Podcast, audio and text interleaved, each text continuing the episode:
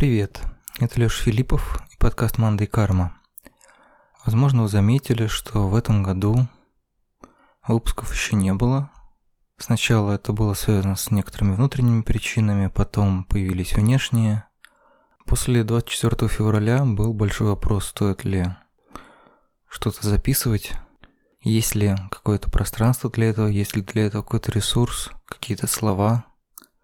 И так как с каждым днем все становится хуже и хуже, страшнее и страшнее, больнее и больнее, мнение это менялось как флюгер. В итоге я решил попробовать что-то записать, что-то говорить, потому что нарастающая в информационном поле тишина вряд ли способствует сохранению хоть чего-то, душевных сил, мужества, надежды и так далее. Очевидно, что подкаст продолжит меняться, будет меняться вместе с тем, что происходит в мире, пока я вижу эти перемены в формате двух направлений, в которых мы будем что-то делать. Первый, наверное, можно будет назвать эскапистским. Он призван чуть сократить количество думскроллинга, которое сейчас, наверное, занимает важнейшее место в жизни не знаю, большинство людей, большинство россиян, большинство украинцев, белорусов и так далее. Людей, которые душевно или физически вовлечены в боевые действия на территории Украины. Второй более прагматичный, более критический, э, связанный с э, фильмами и кинематографиями на темы, которые, возможно, помогут чуть лучше, чуть внимательнее, чуть чутче рассмотреть вопросы, которые, ну, в общем, будет перед нами, очевидно, стоять история, связанная с насилием, изоляцией и прочими прочими сложностями. В частности, я думаю, что неизбежен выпуск про иранское кино. Но не будем загадывать.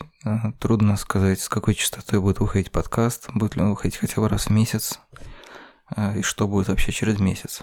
Как сформулировать вторую часть дисклеймера, я, честно говоря, так и не придумал.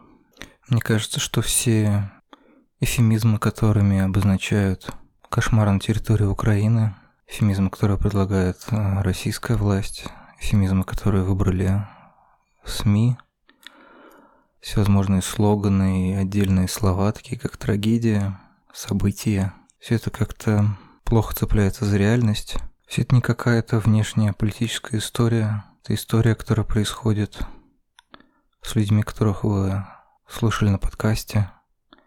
Людей, которые в феврале думали о книжках, фильмах и других вещах, связанных с культурой не только. А теперь оказываются беженцами, остаются без дома, спят на полу и, возможно, читают новости, которые заставляют их ужасаться еще больше и чувствовать себя изолированными, точно так же, как и многие люди в России, остро переживающие. То, что происходит, нуждается в напоминании, что мы не одни. То, что мы волнуемся и плачем, лезем на стенку, никому не станет легче. Поэтому иногда нужно отвлечься от думскроллинга не обязательно за счет подкаста. Мне кажется, что не тратить сейчас на подкасты время – это правильная тактика, точно так же, как правильная тактика, если что-то делает вам чуть спокойнее, использовать это. Очень важно об этом сейчас не забывать, для того, чтобы не забывать и не делать вид, что все идет своим чередом вместо вступительной музыкальной части, я предлагаю вам послушать минуту тишины в память о людях, которые были убиты в Мариуполе, Буче, Ирпения и других городах Украины.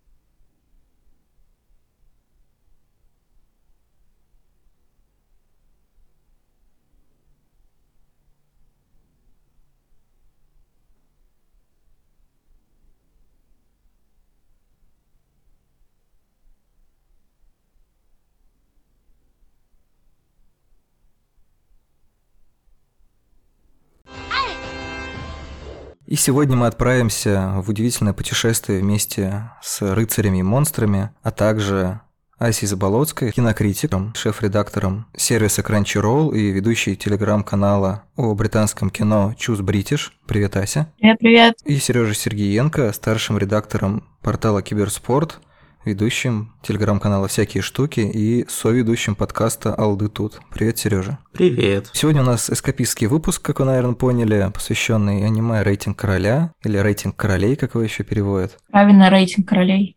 Ну вот, официальная позиция у нас есть. Официальная позиция. Официальная позиция королей. Будут спойлеры, очевидно, как и всегда. Честно говоря, мне бы хотелось начать из такого прекрасного далека соотношение ожидания реальность. Ну, во всяком случае, для меня это был один из компонентов получаемого удовольствия от сериала. Потому что, с одной стороны, это такая фэнтези-история про принца Бодзи или Боджи, который изъясняется при помощи жестового языка и вообще всячески выглядит как аутсайдер, ну, то есть классический персонаж Сёнона. Потом он тебя без конца обманывает и удивляет, хотя, казалось бы, наверное, в, именно в фэнтези, да и вообще в так называемых чистых жанрах, удивить практически нечем. Были ли у вас какие-то ожидания по тому, что вот вы видели, там, не знаю, трейлеры, читали какие-то, может быть, там посты, новости или еще что-то, как сериал обманул вас, если обманул? Вообще я писала какую-то подборку, то, что вот будет выходить тогда-то, тогда-то осенью такое-то, такое-то аниме э, на Ваканиме еще тогда. И я посмотрела трейлер, я посмотрела, я прочитала сюжет, и я подумала, понятно. Ну, типа, это что-то такое действительно типичное маленький мальчик пытается пойти там куда-то наверх, доказать, что он может быть королем. И я поняла, что это очень что-то типичное. И я сказала себе, что я не буду это смотреть, потому что это как бы и рисовка, стиль анимации мне не подходит. Я не так часто смотрю такое. Очень удивлена, что Wit Studio именно обратилась э, к оригиналу манги «Рейтинг королей», и как-то так странно, это тоже не их стиль, в принципе. Да, но, естественно, я была не права, потому что когда я посмотрела, совершенно другое. В описании, синопсисе или как подавали, в принципе, это аниме, оказалось, все, все, все совсем не так. Какой в итоге приоритет у тебя был при просмотре?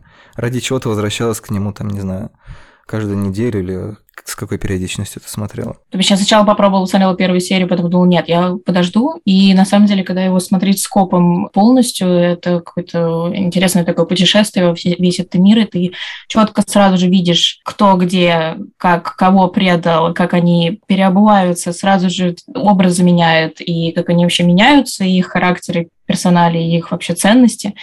Но когда я посмотрела первую серию, мне на самом деле было очень больно, потому что там такой, как я восприняла, был достаточно такой абьюз в сторону ребенка, и он, в принципе, идет в течение практически всего аниме, и то, что вот он ребенок, и мне было сложно это смотреть. Я подумала, боже мой, вроде начиналось все так хорошо, так сказочно, вот, как будто открываешь детскую книжку, а нет, там очень много тьмы вообще и какого-нибудь ангста и так далее. И мне просто очень сильно приглянулись персонажи, особенно Боджи, он, конечно, великолепный. Так, Сереж, какой у тебя был твист? Я вообще смотреть начал, потому что мне нужно было подвести какие-то аниме-итоги года, которые у нас внезапно решили сделать на сайте.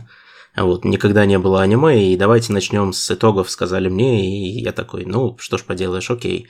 И я просто ближе к концу года начал досматривать, скажем так, то, что я слышал хорошего было и на что я как бы не успел обратить внимание в течение года. В числе прочего был как раз вот рейтинг королей, который, собственно, Леша мне посоветовал, а тебе его, по-моему, посоветовал Лаврецкий, да, если не ошибаюсь. В какой-то да? момент мне вдруг посреди ночи приходит сообщение от Никиты Лаврецкого, ты смотришь рейтинг королей. Знаете, вот как, как во времена, когда телевизор смотрели, ты смотришь там матч такой-то. Я такой, нет, а надо? Он говорит, да, это типа лучшее аниме там последних нескольких лет. Никита мне его продал, я посмотрел потом. Не то, чтобы я сразу бросился, не потому что я не доверяю мне не Никита, а просто потому что, ну не знаю, у вас, наверное, также довольно длинная очередь из того, что нужно посмотреть там по работе или еще почему-то, поэтому ты как э, врач скорой выстраиваешь себе график, тоже произошел вот этот твист. В общем, я, короче, когда его сел смотреть, у меня, по сути, вообще никаких ожиданий не было, кроме того, что это что-то хорошее должно быть. Чего от него ждать, о чем это в целом, как бы, как это все должно развиваться и так далее, я не имел ни малейшего представления на тот момент, когда я садился вот к своему первому просмотру первой серии, получается. Это было еще до Нового года, соответственно, там даже еще полсезона не было, там какое-то просто количество серий было. И я начал смотреть, без каких-либо ожиданий, и он меня достаточно быстро купил именно тем, как вот каждый абсолютно персонаж в итоге оказывается не тем, кем он кажется сначала. Для меня самым главным открытием и тем вот крючком, который меня зацепил за жабры и тащил на протяжении почти всего сериала, не считая нескольких последних серий, но об этом потом. Было, собственно, вот как раз это чувство, что ты начинаешь смотреть, ты видишь перед собой, ну, вроде как такую вот прям классическую мразь, например, да? И буквально в следующей серии тебе раскрывают этого персонажа вообще с другой стороны, и ты понимаешь, что здесь однозначной оценки просто быть не может. И нет ни одного абсолютно одномерного персонажа, у них у всех есть как бы как хорошие, так и плохие стороны. И вот эта вот объемность персонажей, по крайней мере, меня это удержало у экранов. Ну, в принципе, да, у меня нету какого-то неожиданного подхода. Примерно то же самое. Во-первых, честно говоря, мне очень понравился рисунок, несмотря на то, что он действительно, наверное, немножко не витовский. Хотя мне было бы интересно, если бы Ася больше а, рассказала, почему все в рейтинге королей как будто бы им не подходило. Вот эта вот а, обманчивая мультяшность, я не уверен, что они прям многомерные персонажи, но как минимум то, что они двухмерные, и вот это то, как они переворачиваются, сначала меня заинтриговало, наверное, именно как какая-то схема. То есть я, на самом деле, очень долго включаюсь в персонажей. Первая моя стадия принятия происходящего – это то, что я такой «Ого!» Это они перевернули клише. И такое же интересно. И потом со временем происходит то, что у нормальных людей происходит там в первых сериях. Но сначала мне именно было, мне было интересно, ага, вот в этой серии они сделали такой-то кульбит. Не знаю, обыграли историю про условно прекрасного принца или там, доброго принца и так далее. Тут про злую мачеху или не злую мачеху. И вот про каждую вот эту я именно какие-то такие штемпели себе ставил, и потом в какой-то момент, как, не знаю, в некоторых кофейнях бывает, когда ты получил там 4 или 8 штемпелей, соответственно, тебе кружка бесплатно. В какой-то момент мое доверие пошло мультсериалы бесплатно. Я тоже на какое-то там количество серий, почти на 20 обрел сравнительно внутреннюю гармонию, хотя там мы будем обсуждать, я думаю, и какие-то спорные моменты. Но давайте ненадолго вернемся к студии «Вид». Ну, «Вид» студия, она вообще-то любит, я бы сказала, экспериментировать с цветами, а тут достаточно они такие в гармоничном плане они спокойные. Вот. Они же любят либо гиперболизировать какую-нибудь темную сторону, темные цвета, это как в «Атаке титанов», либо mm-hmm. слишком яркую какую-нибудь там в, в аниме «Великий притворщик», «The Great Pretender», который на Netflix. Здесь много деталей, на которые надо сфокусироваться, и рисовка достаточно плавная. Но сейчас я подумала, вот как вот мы сейчас вы говорили, и думаю, а может быть, все-таки это действительно стиль вид студии? Потому что когда я обращала внимание на задники, мне показалось, что это вот какой-то прям импрессионизм. Помимо того, что, э, да, это действительно ты открываешь детскую книжку, все остальное эти иллюстрации, какой-нибудь миссис Поттер и так далее. Вот, да, они любят вот это вот странное делать, какое-то нетипичное, чтобы удивить, что-то новое показать. Такой же был эффект, такое же чувство, э, когда я посмотрела «Великий притворщик» их, и меня очень удивила вообще палитра красок, которая там использована, такая кислотная, неоновая. Она прям режет глаз иногда, и вроде там реальные люди представлены, там нет ничего фантастического, но все равно вся цветокоррекция идет как-то в разрез с реальностью, это всегда было интересно смотреть. А тут э, наверное, вот эта вот такая вот сказочная атмосфера, это как, может быть, показать изначально, что Боджи видит мир через розовые очки, но эти розовые очки это как будто вот эта вот сказочность, волшебность, вот это такой импрессионизм в таких вот красках. А на самом деле потом в итоге мы видим всю реальность человеческой природы через всех персонажей, которых он встречает, с которыми он коммуницирует. По поводу Great Pretender у меня, честно говоря, было ощущение, я еще не дошел до него, но там, так как рядом на Netflix вышло совершенно новое животное, которое делала студия Триггер, то как раз по цветам у меня была ассоциация, что вот это вот чуть ли не одна студия делает. Потому что мне кажется, что у них есть что-то общее, но, может быть, я, конечно, по трейлерам что-то путаю. Но стиль студии вид, например, если возвращаться к ним, у меня ассоциируется как раз именно с выбором какого-то живописного референса. Ну, условно говоря, они как будто берут какую-то страницу из книги и делают его основой будущего, будущего произведения. То есть, соответственно, там в саге о Винланде у них есть один референс, такие более близкие к каким-то гравюрам, к чему-то даже ну, такому строгому и жесткому по линиям. У «Атаки Титанов» тоже что-то есть немножко от гравюр, что-то есть от э, поздних живописных полотен, которые изображают какие-то мифологические сюжеты. Здесь они берут страницу действительно из э, какой-то сказки или адаптации сказки более поздней, потому что все таки какой-то кровавости времен братьев Грим тут нету. Нельзя сказать, что это прям сказка без купюр, хотя она и не то чтобы с купюрами, там технически есть, по-моему, кровь, но все равно есть э, вот этот эффект заглаживания. Если затронул интересную тему, чьими глазами мы это видим, действительно ли мы видим это глазами Бодди, Боджи, или это все-таки какая-то стилистика, условно говоря, навязанная извне. Сережа, у тебя есть какое-то предположение на этот счет? Я, собственно, на днях буквально посмотрел, как вообще выглядит оригинальная манга, и был очень удивлен, наверное, потому что у меня ближайшая ассоциация сложилась у манга Иван Панчмана. Она достаточно примитивно нарисована, причем вплоть до того, что там половина кадров даже задников нет ни, ни в каком виде, и там просто достаточно абстрактно нарисованные персонажи действуют в таком вот практически вакууме. А, меня это очень сильно удивило, но с той, видимо, историей, которая была подана в манге, в студии пришло вот это вот правильное в какой-то мере, пожалуй, решение выбрать более сказочный тон, потому что очень хорошо вот эта вот э, сказочная атмосфера стакается с тем, что мы видим на экране именно в плане сюжета, потому что несмотря на сказочный антураж и ощущение того, что ты находишься в сказке, ты раньше, чем даже на середине сезона, понимаешь, что это не совсем сказка, это скорее такая достаточно жестокая на самом деле реальность, в которой при этом вот э, есть этот тут абсолютно неунывающий Боджи, который продолжает идти, несмотря ни на что. И Мне кажется, что королевство, как вот понимание вот этого мира, где есть король, и вот это вот есть какое-то волшебство, какие-то магические вещи, говорящие змеи, там все остальное. В принципе, это именно со сказочностью, и, наверное, поэтому задники получились такие. Это понятно, что после «Игры престолов» мы понимаем, что короли — это не это, вот, но первая ассоциация — это обычно вроде как что-то волшебное, какой-то другой мир. Еще что хотел бы дополнить, это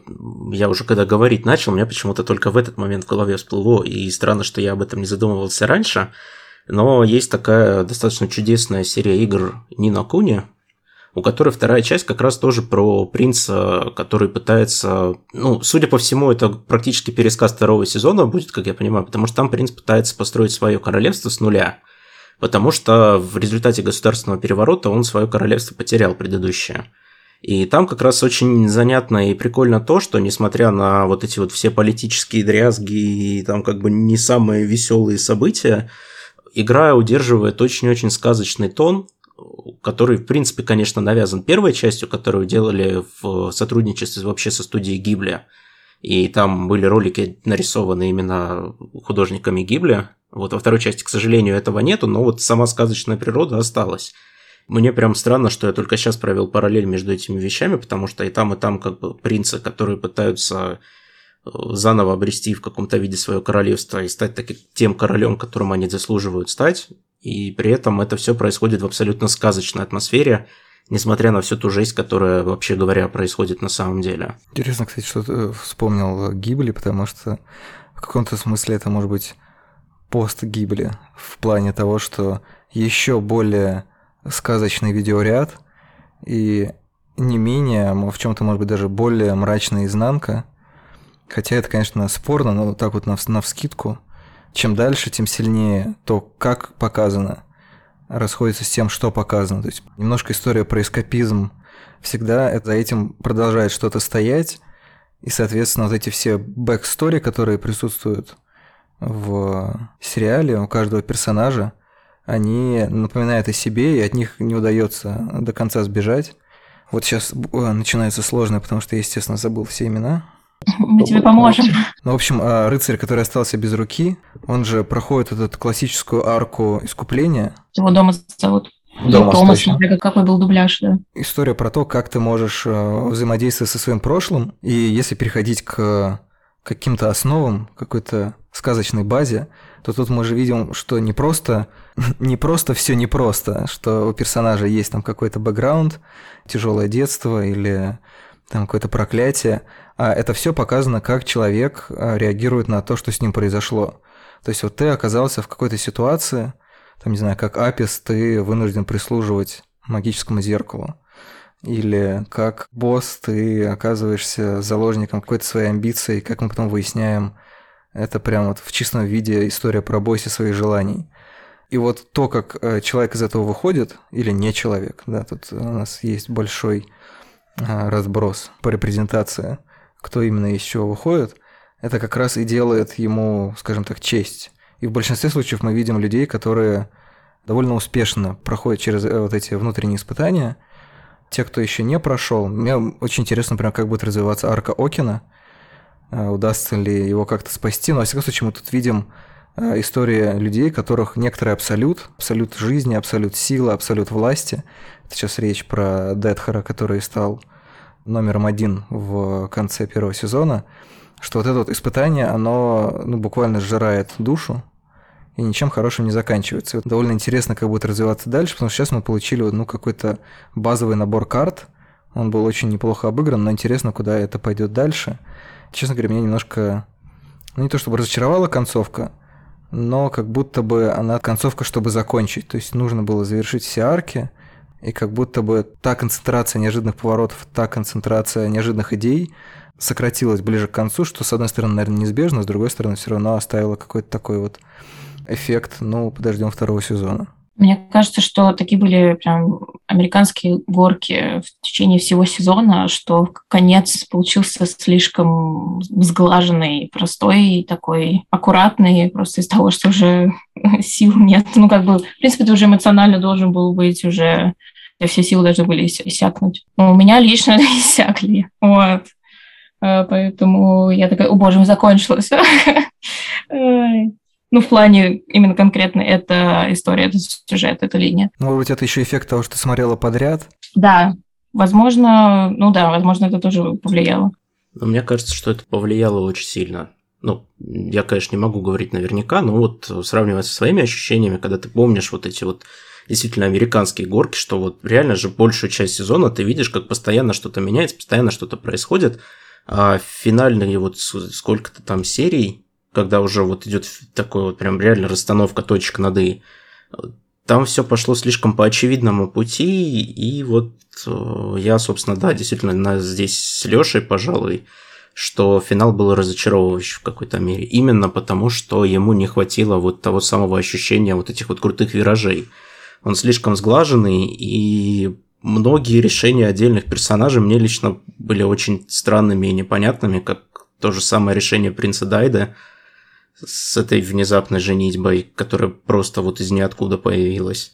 Или с тем же самым вот откидыванием мечты Боджи, который он шел на протяжении всего сезона, а в конце просто добровольно отказывается от того, к чему он шел, и это, с одной стороны, вроде как логично, но именно в контексте того, как подавался сюжет, мне показалось это слишком натянутым. То есть, так это вот... же вроде опять то, что вроде мы ожидаем, понимаем, вот мы раскусили персонажа, а в итоге, оказывается, нет. Ну вот как будто бы да, но почему-то лично мне вот не хватило какой-то...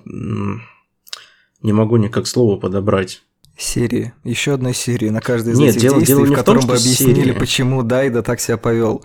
Потому что до этого мы, может быть, э, слишком разжевывали, или, если с другой стороны заходить, больше драматургически обосновывали, почему персонажи поступают так-то. То есть нам пока, если нам показали не просто, что он сидел во тьме, и он таким образом духовно припаялся к Миранжу, а если бы это была какая-то более цельная арка, видимо цельная, то тогда бы вопросов не было. Возможно. А может быть, э, просто действительно эмоциональная усталость к концу сезона. Ну вот с Дайдой так-то точно вот чего-то не хватило, потому что там нету какого-то логического мостика между тем, что было до того, как он стал собой, пока он еще во тьме находился, и вот тем, как он выйдя из этого состояния, при том, что он знает все то, что произошло до этого, вот как он решился на эту свадьбу. Вот, а с Боджи, блин, я все еще не могу подобрать правильное слово. Вот. Я не увидел вот той черты характера, которая позволила бы вот ему принять такое решение. То есть она, по идее, где-то есть, она, скорее всего, где-то была заложена, но я этого почему-то абсолютно не прочувствовал, пока смотрел. И мне вот этого не хватило. Потому что вот, ну, у него прям максимально четкая цель была, он выходил в свое путешествие с определенной целью, он достиг этой цели, и он добровольно от нее отказывается, потому что он просто хороший парень и отличный друг. Это как будто бы работает, но именно в контексте того, как он был до этого показан, мне кажется, вот чего-то не хватило, чтобы окончательно объяснить этот выбор. Он логичен в общем, в том плане, что если бы не было такого конца, у нас бы и второго сезона не было, как минимум. А, но вот обоснование внутри самого сериала я не почувствовал вот именно в этом решении. Процесс важнее результата. Мне кажется, что вот такое обоснование, что формально Боджи пошел в поход там с какой-то целью, но на самом деле он пошел, потому что ему просто хотелось выпорхнуть э, из этого гнезда материнской опеки и вообще каких-то ожиданий. И когда он вернулся снова в эти ожидания, несмотря на тот опыт, который он набрал, ему нравится путешествовать и заводить друзей. Это вот то, в чем он супер преуспел. Не в том, чтобы э, решать чужие проблемы, а в том, чтобы расширять свой какой-то человеческий горизонт. И в плане навыков, и в плане географии, и в плане Э, не знаю, знакомств. А, я просто к этому бы добавил, что вот как мне кажется, опять же, тут скорее не то, что он уходил с такой мыслью, а мне кажется, он к этой мысли пришел именно в ходе своего путешествия. Что он а, как да, бы шел-то да. с мыслью, чтобы стать королем, а по пути просто понял, что путь гораздо важнее, чем сама цель. Но вот в том, как был подан финал, просто я этого окончательно не почувствовал. Я вот как раз об этом и говорю. То есть, да, это заложено, да, это подразумевается, но вот нет какой-то осязаемой конкретики, что ли.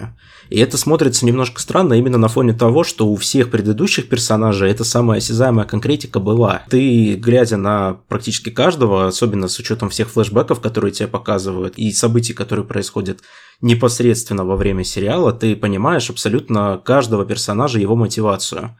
А Боджи, вот Возможно, это фишка, кстати, потому что вот он не говорит, и ты должен многое за него додумывать, скажем так, потому что он не может общаться напрямую со зрителем. И тут Боджи понял, что быть королем он больше не хочет. Нет, он все еще хочет быть королем, получается, если он... Мы не знаем, на самом деле, наверняка, чего он хочет. Есть какое-то, что он, да, вот я пойду, сделаю. Его мотивация, как ты правильно сказал, напрямую не проговаривается. Она все ну, время нам известна. В финале чьё... Каге же с его слов говорит, ты хочешь основать свое королевство, и Бодж кивает головой. Да, но тут же фишка в том, что кто-то всегда озвучивает. Кажется, что тут, как и с вопросом о том, чьими глазами мы смотрим, и смотрим ли мы чьими-то конкретно, или это отстраненно волшебный взгляд сказки, тут же вопрос в том, что мотивы и слова Боджа все время кто-то интерпретирует. То есть, с одной стороны, да, есть э, жестовый язык или на самом деле его даже без жестов понимает Кадзи, потому что он в каком-то смысле является такой, не знаю, может быть, его юнгианской тенью, хотя он вроде не является темной стороной Боди, он скорее является какой-то, как будто его самоуверенной частью, которая несколько отделена от него, и находится тоже в философии трагичного детства, где э, все тебя принимают не за того и э, всячески шпыняют как бы интерес как раз в том, что у нас э, эта интерпретация может с каждой серией меняться, с каждым сезоном меняться. Может быть, он, как многие, не знаю, хорошие дети, хорошие люди, выбирает ту цель, которая кажется ему максимально подходящей для того, чтобы сохранить то, что для него ценно. То есть, если ему было важно, там, не знаю, порадовать приемную мать, хилинг, то он вот выбрал вот эту цель по спасению королевства и, как следствие, спасению брата. Потом вот он выбрал цель основания нового королевства, то есть, соответственно, новое приключение с Кадзи, новые знакомства, новое все. Потом он может снова поменять каким-то образом эту идею и там что-то еще сделать. Не знаю, и тут вдруг в конце, там, не знаю, пятого сезона Кадзи спрашивает, что, Боджи, ты хочешь уничтожить все, э, все человечество? И там появляется Эра на него из-за плеча и говорит, да, да, давай. Хотела добавить по поводу Боджи, что меня достаточно, достаточно сильно смущало вообще в сериале, это вот именно это такое аккуратное упоминание рейтинга королей. То бишь, есть существует некий рейтинг королей, если там по нему подниматься, то ты там, допустим, станешь э, либо первым королем, либо вторым королем в плане вот этого всего мира. Потому что там есть, естественно, подземное царство и король подземного царства, и он там, там, допустим, стоит на втором месте, босс стоит на первом месте, или наоборот, потому что я, если честно, запуталась рейтинг королей как будто вот каким-то призраком вот это вот упоминание существует.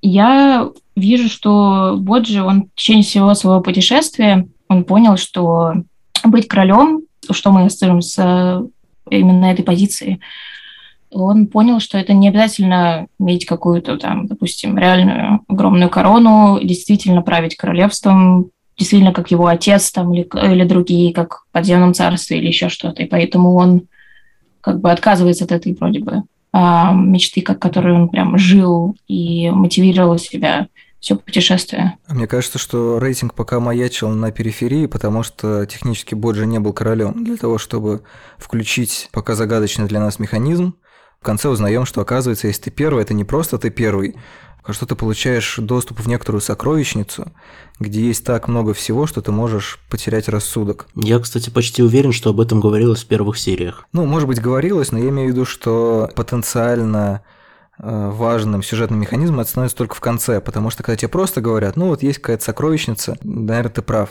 тоже что-то начинает маячить э, в памяти. Ну, есть и есть. Пока тебе просто ну, дают да. Э, информацию, ты такой, ну ладно, окей, это, наверное, лор, посмотрим, что будет дальше.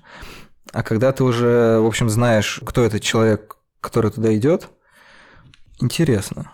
Но я, кстати, тоже почти уверен, что рейтинг не фигурирует не столько потому, что Боджи что-то для себя понял, сколько потому, что Боджи пока еще не король. И не в этом дело. Я хотела сказать, что он понял, что быть королем это не обязательно именно быть монархом по документам, по тому, что у него есть корона и все остальное. Может быть, в течение своего путешествия он видел нескольких правителей а, и понял, что нет, это не то, это как бы не он. Я не до конца это понимаю. Король – это как раз-таки документ. То есть ты можешь быть да. Э, плохим королем и плохим, там, не знаю, управленцем, другом и так далее. Мне там очень понравилась мысль, по-моему, Хиллинг ее говорит. Для короля важно, чтобы все его подданные, значит, чувствовали себя хорошо, то ли сейчас я уже додумал эту мысль, то ли там действительно э, было, что фишка в том, что, и, соответственно, он тоже должен себя хорошо чувствовать. То есть это правление, да, не знаю, менеджмент, королевский статус, это не про помыкание людьми, не про только служение людьми, а вот про какой-то баланс. Вот же в поисках баланса отправляется в путешествие, что он пока что нашел такой мини-баланс на уровне дружбы – первый кирпичик в таком будущем королевстве, может быть, не буквально, но королевстве его жизни. На самом деле, когда я смотрела первую серию, у меня было впечатление, что он как бы не понимает, что значит быть королем вообще. И это, в принципе, логично, да. И вот этот, конечно, естественно, у него образ, он разрушился полностью. Он же просто хочет быть таким правильным, хорошим человеком. Он же пытался всегда всех спасти, там, просил Хелинг, чтобы она вылечила тех и тех. Может быть, просто решил блести правосудие, доброту и все остальное не обязательно при этом быть королем. А, ну это, это да. Там же он буквально, получается, сражается с отцовской фигурой, который как раз-таки, наоборот, не умел быть королем. Он был, там, не знаю, завоевателем, очень эффектно сидел на троне, но я так понимаю, что именно как правитель он был ну, не очень, как в целом а, большинство правителей, которых, которых интересуют только, не знаю, масштабы их сокровищницы, э, границы и так далее. Слушай, ну здесь большой вопрос. Если он все-таки первое место в рейтинге занимал, наверное, он был не настолько плох. Мне казалось, что ему дали первое место в рейтинге просто потому, что он самый сильный. Ну, опять же, по флешбекам даже если смотреть, там же видно, что люди его достаточно таки любили. Да, например, та сцена, когда он э, понес вот это огромное ведро, называется, воды и помог э, погасить угу. огонь когда горел дом. И там все просто люди сразу же кричали и говорили, как они ну, благодарили его за это. Там, в принципе, несколько раз, особенно в первых сериях, когда его еще показывают в воспоминаниях, там видно, что его люди любят. Да, он, конечно, самый сильный и пришел сюда, я так понимаю, по праву силы именно, но тем не менее он что, ну, в каком-то виде смог организовать комфортную жизнь для местных граждан. И там же, когда он умирает, подчеркивается, что это большая трагедия, в принципе, для всего народа. То есть я не думаю, что он на первом месте только исключительно из-за силы. Ну, может быть, я вчитываю. Может быть, нас э, ждут какие-нибудь шокирующие подробности о управления еще впереди. Тут никогда, никогда нельзя исключать, что там есть вот это поворот. Это правда. Ну и чтобы пока не отходить э, далеко от Бодзи, мне э, хотелось бы вернуться к первым э, Асиным тейкам, связанным с э, абьюзом Боди, Боджи. А, мне оба варианта просто нравятся, поэтому не могу никак выбрать, какой говорить. Боджи, он не японец, поэтому будет Боджи. Если бы он был бы японцем, то это был бы Бодзи. Ну, там, в принципе, в сериале слышно достаточно отчетливо, что его Боджи Ну называют. да, да, да, да. Да, насчет абьюза. Ну, там, естественно, идет психологический абьюз в первую очередь, помимо того, что он потом сопровождается и физическим. На самом деле это, это достаточно типичная тема для вообще японской культуры, в том числе и аудиовизуальной, в фильмах э, достаточно часто показывают domestic violence, ну, домашнее насилие. Я сразу все перевожу, потому что я переводчик. И как раз я совсем недавно посмотрела «Красавица и дракон» э, Хасода, и там тоже была эта тема. Я сразу вспомнила рейтинг королей, и думаю, понятно, понятно все. Так и продолжается, что э, японцы именно, какие-нибудь там кинематографисты, аниматоры, уже какой раз, практически каждый год создают какое-то произведение, где есть вот эта вот тема именно абьюза в сторону детей. И я даже подумала, что пора бы написать какой-то огромный текст на эту тему. Что меня больше удивило, в сериале, вот в рейтинге королей, они вообще не чувствуют как бы разницу в возрасте, то, что вот перед ними ребенок, перед ними, в том числе и как и Дайда, он тоже ребенок, лучший друг Боджи, Кага, он маленькая тень, он тоже был ребенком и тоже не понимал, что происходит, он только потерял маму. То ли отказ, то ли полное игнорирование того, что человек психологически еще полностью не встал на ноги, он не, вообще не имеет никакого представления, как функционировать в этом реальном мире в силу того, что он все еще ребенок, там существует, и меня это действительно как-то удивляло, поражало, но это как бы у них такие, наверное, законы в их мире, то, что неважно сколько лет, и это, в принципе, также и в нашей реальной истории, то есть королями становились совсем э, маленькие молодые люди, потом, конечно, быстро погибали в большинстве случаев, больше всего меня поразила именно линия с Домусом, потому что, по идее, он его, он учил Боджи мастерству клинка. Ну, фехто, фехтование и так далее. Да, как, как сражаться и все остальное. Он был первый его учитель, и как бы он доверял ему. И то, когда он в итоге его просто скинул с горы со скалы его, то, что он пытался его убить, дома пытался убить позже, это было, конечно, полное, огромное просто предательство, и когда в итоге на коленях дома спросил прощения, и то, что, естественно, было сразу понятно, тут извинений недостаточно.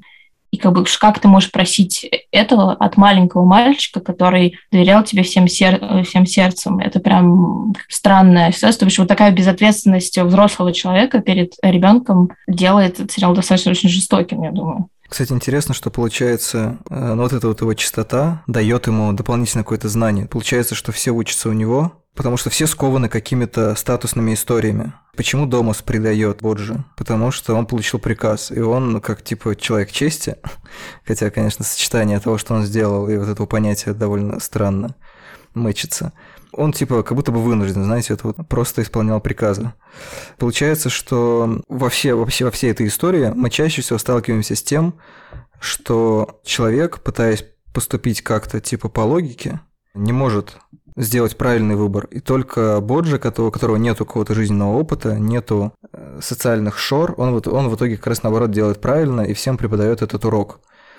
И это, мне кажется, довольно интересная деталь, которая и в жизни часто применима, потому что как можно было бы рассмотреть этот путь Боджи, что вот доверился, а вот мир такой жестокий, нельзя никому доверять упал, поднимайся, не знаю, ты должен становиться сильным. Ну, то есть куча стереотипов, обычно сюжетов про достижения, да, про добейся и так далее, и советов, как стать лучше, они как раз-таки исходят из довольно тупоголового пробивания стенки. А в итоге мы видим, как э, Боджи становится просто еще более хорош в том, он, в чем он и так оказывается хорош, просто его система координат оказывается выигрышной, в той, которая уже прогнила и закостенела. Получается, что вот э, Боджи, он ну, что-то светлое, в принципе. Он как образ светлого, чистого. А все люди вокруг него уже давно прогнили, если можно так выражаться. Сердце уже превратилось в камень, и они просто машинально делают какие-то там приказы, исполняют там все остальное. В принципе, я думаю, что как бы это все, что произошло, не по логике. Просто ну, дома ему надо было исполнить приказ. Это не логика. Это автоматически бездумное действие, на самом деле. Ему сказали, он сделал. Если бы он логически подошел, он понял, что в этом нет никакой выгоды ни для него, ни для королевства, ни для, ни для всего остального. И вот это вот, не знаю, может быть, отказ от собственного мнения, от собственных эмоций, от собственных чувств, чтобы оценить ситуацию, мешает всем остальным персонажам uh-huh. наконец-то открыть в себе что-то достаточно светлое и снова почувствовать себя человеком, а не быть вот постоянно во тьме. Кстати, тут я бы хотел подойти к точке тьмы, которая, мне кажется, самым или одним из самых спорных моментов сериала. Если вот вы помните предысторию Миранжо, они оказываются в деревне, где люди, да, после некоторой трагедии, но они опционально злые, бесконечно злые. И то, что вот они делают гадости ей и ее матери, просто потому что. И это так странно выглядит в контексте того, что мы видели до этого, протяжении 15-17 серий.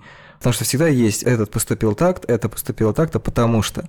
Там про огров, по-моему, объясняли, то на самом деле там огры больше всего на свете не выносят, когда издеваются над их детьми. И тоже это делает как-то более сложным портрет. А здесь как будто бы вот такая точка тьмы, из которой в итоге все потихонечку растет. А, мне кажется, это просто подается с точки зрения Миранжа как раз. А она их по-другому просто уже не видит. То есть они, может быть, на самом деле не настолько злые и плохие mm-hmm. люди, а вот Миранжа просто в силу своего личного жизненного опыта видит их именно вот настолько чудовищами. Просто, чтобы подтвердить тоже твою мысль, аниме A Silent Voice, я забыла, как по-русски у нас называется, простите, пожалуйста. Сейчас я специально э, попытаюсь за 5 секунд найти название русское, подождите, это прям хорошее. Так, форма голоса аниме э, фильм. Mm-hmm. Там персонаж главный, ну, ученик старшей школы, он э, видел всех своих, так сказать, одноклассников, всех, кто учился с ним в школе, и вообще других людей, которых он просто там проходил мимо, он всегда ставил на них крест, прям вот реально крест нарисованный черный. Он их не видел как ну, людьми и все остальное. Мне кажется, что Миранджо то же самое. То есть она поставила на них, они не люди, они злодеи, uh-huh. просто так. Возможно, она так и видела мир, как и этот герой в, в аниме «Форма голоса». Может быть. Может быть, меня сбил а, то, что там закадровый голос, а закадровый голос, несмотря на то, что понятно, что это рассказчик или рассказчица в данном случае, то, что это ее точка зрения, она создает немножко эффект, приближенный к объективности, скажем так, но тогда это действительно выстраивает подобие равновесия, хотя как будто бы вот с этого момента как будто бы весь сюжет начинает развиваться немножко быстрее и немного с меньшим количеством оттенков. Вот у нас есть Боджи, который почти в любой ситуации выбирает, ну, скажем так, человечный сценарий. Есть Миранжо, которая считает, что тьма опциональна, и, соответственно, там, не знаю, можно манипулировать, убивать, делать все что угодно для достижения своей цели. И вот когда эти два полюса сходятся, в итоге в мире рейтинга короля побеждает свет, в реальном мире по-разному бывает. Но вот то, что Боджи с таким вот действительно детским, сказочным прямодушием преодолевает все именно тем, что Трудно спорить с тем, хотя, наверное, есть и много противоположных примеров, что если к людям относиться хорошо, то они, соответственно, тоже чаще всего становятся лучше. Если ты там, не знаю, не пытаешься кого-то унизить, доминировать над ним и еще что-то, то он, соответственно, тоже будет к тебе лучше расположен, там могут даже надои увеличиться. И вообще страх гораздо менее продуктивное чувство, чем там, не знаю, симпатия, благодарность и так далее, и так далее. В теории тут, опять же, все довольно логично, но вот как будто бы вот с этого момента, когда начинается немножко более рваная, но опять же, может быть, за счет пауз в просмотре, как будто бы мощные эмоции выходят чуть большими порциями, чтобы потом как раз начался вот этот период благодати, когда все наконец-то могут выдохнуть, там и свадьба, то есть даже это немножко выглядит иронично, то, что выскакивает такой, значит, практически из сундука добрый молодец Дайда и говорит, красавица, давай жениться. И во время чумы, да. Вот я, собственно, тогда еще, когда тогда, пытался договорить про Миранжа. Честно сказать, я так до конца ее мотивы и не понял. Окей, она возродила босса, тут понятно. А вот для чего ей королевство, например, нужно было уничтожить? От меня что-то ускользнуло. То есть у меня очень многие моменты того вот ее глобального плана, его глобального замысла, да, они как-то не сложились в какую-то цельную картинку, а сложились такой вот просто типичный образ архизлодея, который злой, потому что вот его там в детстве избили, покалечили и так далее.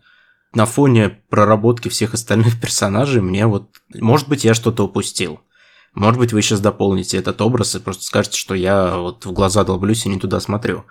Но вот ощущение того, что Миранжу ввели сюда, чтобы ты мог посочувствовать и при этом до конца не мотивировали ее план, вот у меня осталось после просмотра. Мне тоже показалось, что план не идеальный.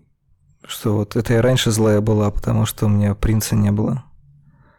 То есть понятно, что там страх потери, это немножко такой WandaVision о том, что человек иногда идет на какие-то совершенно чудовищные вещи, опасаясь потерять кого-то близкого – или хватаясь за какую-то иллюзию. Но причем здесь королевство, я, честно говоря, тоже Вот упустил. я про королевство ровно не понял, да. Там при этом есть же очень интересная идея, когда она в конце понимает, что босса, вообще говоря, возрождать не надо было. что это не то, чего хотел сам босс. Вот это как бы хорошая вещь была, вот это интересно. А вот причем здесь королевство, для чего нужно было вот вот эта вот череда, цепочка убийств и так далее, которую она пыталась провернуть, не понимаю, хоть убей. То есть это такое ощущение, что просто вот она это делает для того, чтобы показать, что это плохой персонаж, а без этого она была бы слишком однозначно положительная.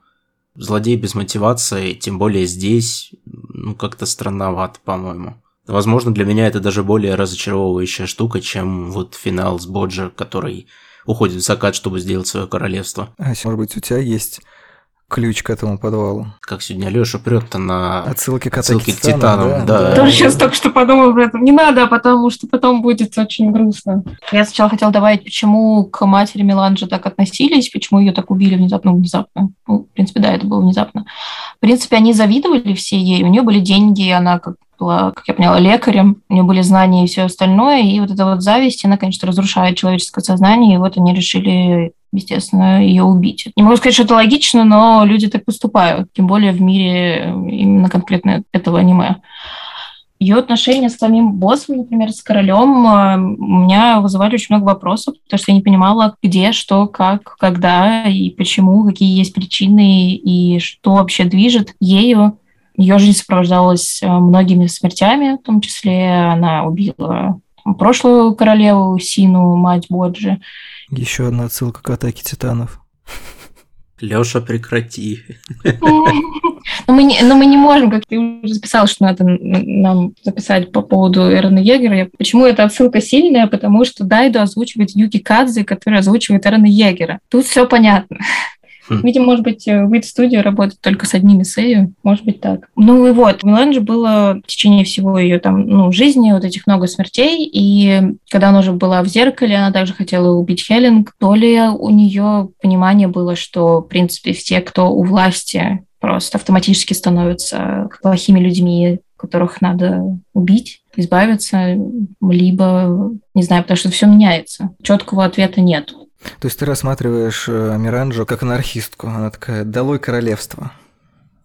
Ну, если немножко утрировать. Э, наверное, все, где есть какая-то абсолютная власть. Но в итоге ведь абсолютная власть у нее, да? Да, да, да, в итоге у нее. Ну, или вспомните, как этот лучший друг Боджи все боялся, что Боджи ставит, э, будет ненавидеть Домаса, и он будет жить этой ненавистью. И он этого боялся, он не хотел, чтобы Боджи жил ненавистью. У Меланжи не было не было такого друга, и она в итоге начала жить своей ненавистью и полностью погрузилась в нее, и она не может выйти из этого места. Пока не приехал принц без белого коня, но тем не менее. Ну да. Это все логично. Причем здесь королевство? Увези его, убей. Ну, то есть, типа, не знаю. Мне вот тоже как бы непонятно, за что у нее такая ярая ненависть к королевству была. Особенно на фоне того, что она же проговаривает, что типа а, она стала жить э, мечтой босса. А босс же как бы стал самым сильным, самым главным, занял первое место и наслаждается победой в королевстве. Она такая, а давайте королевство сломаем, и типа что, чтобы он опять заново становился первым или что? Ну, так у босса была цель другая, он хотел быть самым сильным, он не собирался именно заниматься королевством. Но он же стал самым сильным как я понимаю. Да, и вопрос теперь mm-hmm. для чего? Он хотел быть самым сильным, чтобы получать удовольствие от сражений. То есть его тоже увлекал процесс. Он же когда сказал, блин, я вот сражаюсь со всеми простыми смертными, я сильнее. Пойду сражусь с Богом. Бог его чуть не убил. Он такой, ладно, я хочу стать самым сильным вообще среди всех. Он стал самым сильным, и стало скучно. Она, может быть, пытается уничтожить королевство как такой прижизненное надгробие для босса. Да, он, наверное, хороший король, он там может, если что, бадью с водой принести. Для него это не сложно. Главная черта как... для короля. Как говорится в Монти Пайтон, если ты король, ты должен кое-что понимать в бадьях. Его среда заела.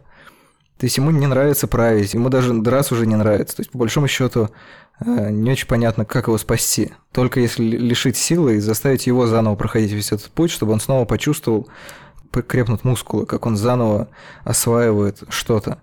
Но это довольно утопический сценарий. Ну и да, и он бы это все осваивал, снова там участвовал в этих сражениях в теле Дайда в итоге. Да, но в Дайде он уже был все равно суперсильный. То есть неинтересно, опять же. Он же забрал все свои силы, да, по сути. Mm. В общем, это трагедия человека, который играет с чит-кодами во что-то. Когда все бесконечно, это сразу становится очень скучно. Motherlode, как в Симсе, короче, набрал же и все. Куча денег, и что, смысл играть? Только если убивать всех в бассейне, убирая его специальные бортики для того, чтобы вылезли эти лесенки. Эти сволочи с третьей части пофиксили, и теперь Сима умеет вылезать даже без лестниц. Ужасно. Что-то я не помню, а в четвертой разве можно? По-моему, да. Блин, я давно не играла в Sims. Вот я тоже не играл давно, и в четвертых очень мало играл, но, по-моему, они тоже там умеют вылезать без лестницы. Большое расстройство. Надо проверить. Последний раз я там создавала Адазая Саму и Чуина Кахару. Надо посмотреть, как они поживают. Блин, я бы хотел, чтобы была игра по рейтингу короля. Давайте соберемся, будем играть в 74 и создадим всех из рейтинга королей. И, наконец, может быть, поймем, в чем э, причины э, вообще по поводу королевства и все остальное. Звучит как план. Давайте потихоньку закругляться. Так как было заявлено, что это эскапистский выпуск, а в итоге мы обсуждали абьюз, смерть, ужасы власти, как я на самом деле и ожидал. Все еще эскапизм, простите.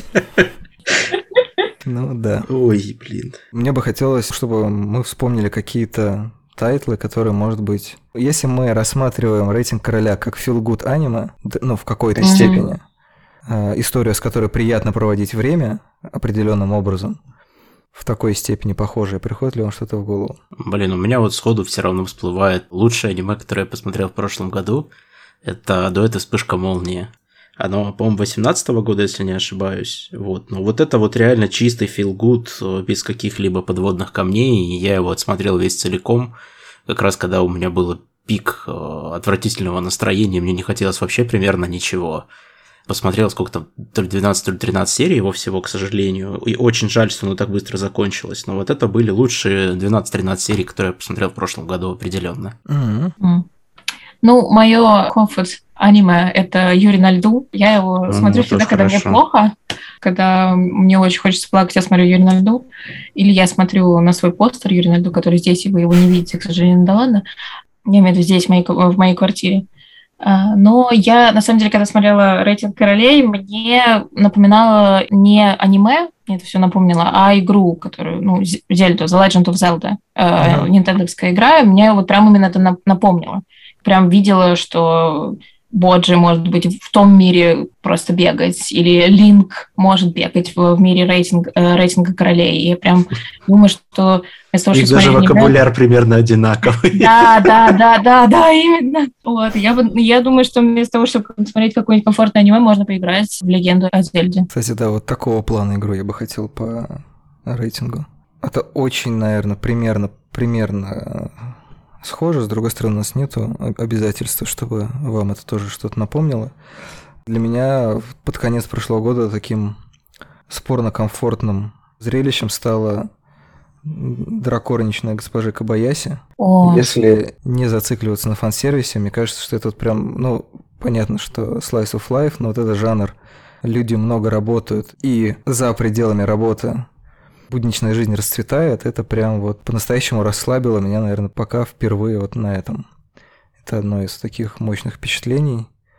Плюс там тоже есть какой-то минимальный фэнтези-сеттинг, тоже есть сложные отношения с отцом, есть даже точное место, где это происходит, поэтому в теории когда-нибудь в будущем, лет через 20, возможно, вы сможете проехаться по местам, где все это рисовалось и снималось. Это создает какую-то перспективу в будущее, это всегда мне кажется, оптимистично. Я хотела бы сказать, что мне кажется, что следующее вообще комфортное аниме и вообще такое классное станет «Семья шпиона» Spy X Family, uh-huh. который выходит, если мне память не, не изменяет, то сегодня, но неважно, в общем, в этом сезоне, по крайней мере, весеннем, поэтому люди могут да, да. дать удовольствием что-то очень приятное. Это тоже вид студии. Да, да, я читал первые там сколько-то выпусков 20, так что да, я думаю, что это будет оно. Вот, мне кажется, что для длительной паузы, да и вообще получилось очень неплохо.